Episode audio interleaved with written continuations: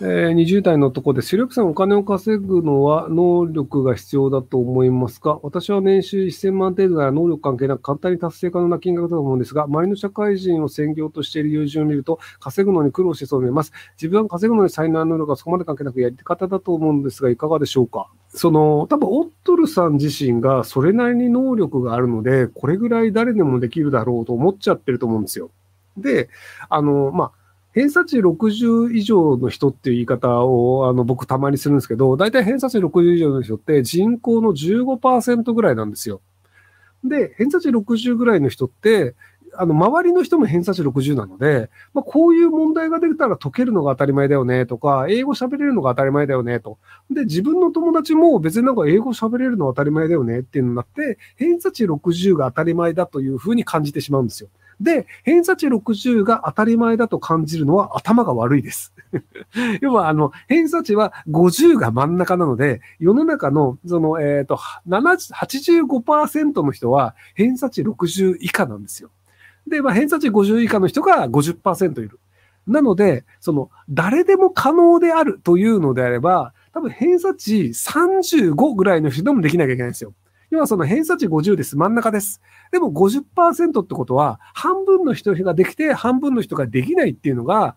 50真ん中なので、誰でもできる。能力がなくても誰でもできる。であれば、多分大学に受からないとか、F ランクの人とか、そのセンター試験とかでも0点ですみたいな。0点の方が難しいから、マクシードから。っていうぐらいの人でもできるっていうのが、能力のない人ができるということなので、その能力があるなしの基準がずれてるんじゃないかなと思います。えー、経営者です。人事問題に頭を悩ませています。従業員12人未満で90をかけてもグループ経営、企業経営に人材が流れている業界です。週休3日制を導入しようかと思ってるんですが、どう思いますかブラックにならないようあれこれで頭を悩ませてます。やってみりゃいいんじゃないですか？なんか、あれ、コンビニに商品を卸している会社で週休3日にして結果として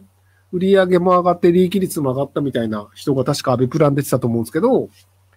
なので、あの、その、やってみた方が早いと思いますよ。今の状態だと多分他にも似たような会社があって、で、じゃあそっちの別の会社の方がいいよねっていうので人が逃げてってしまうという状況だと思うので、なのでその会社との大きな違い、うちは週休3日ですってなると、あ、それ働きやすそうじゃんみたいな、明確にその差を作った方が人は選んでくれたりするので、なので、あの、その、もし可能なら、とっととそこら辺週休3日にしちゃった方がいいんじゃないかなと思いますけども。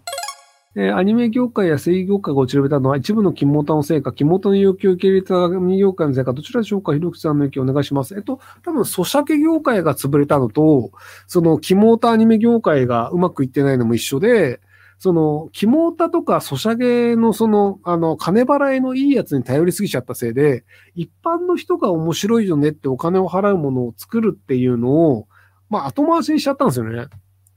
なので、そのなんか、萌えの可愛いアニメみたいなのって、ネットフリックスでは日本以外は全然流行んないじゃないですか。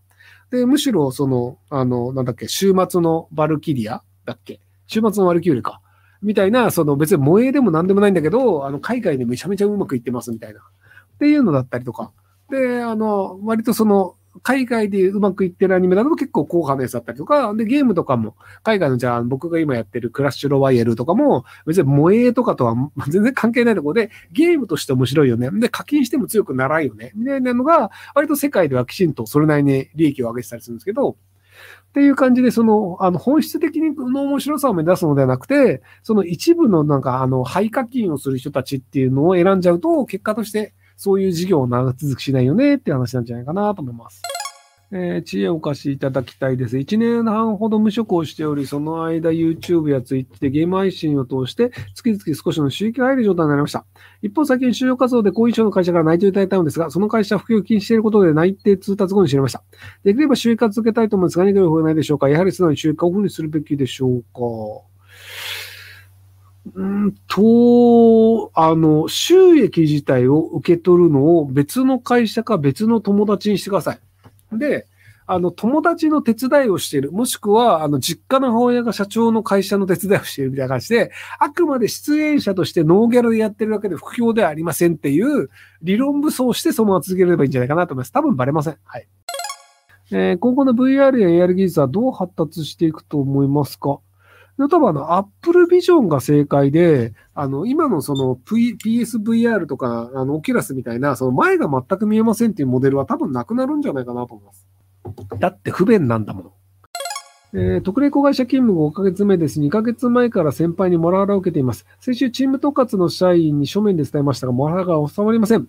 え、どのようにすればよくアドバイスが欲しいです。マラハラ先輩おそらく発達性障害で、私は身体障害です。えっと、普通に録音して証拠を取って、労働基準監督署なり弁護士さんに相談するようにしてください。なので、あの、証拠録音が大事です。えー、障害年金受給中、医師に許可をもらい、初診日をごまかしました。結果、医師と共謀して、年金不正受給みたいな形になってしまいました。受信歴や行政が確認できないので、バレることはないでしょうか後ろめたさを感じます。堂々と受給したいんですが、どういうふうに考えればいいでしょうかアドバイスください。忘れてください。要は、覚えてるから、なんか不正みたいなことになっちゃったって気になるんですけど、一回忘れちゃえば、何もか気づく、あの、考えずに、あ、年金もらえてる、やった、毎月もらえる、やったってなるだけなので、なので忘れてください、早めに。はい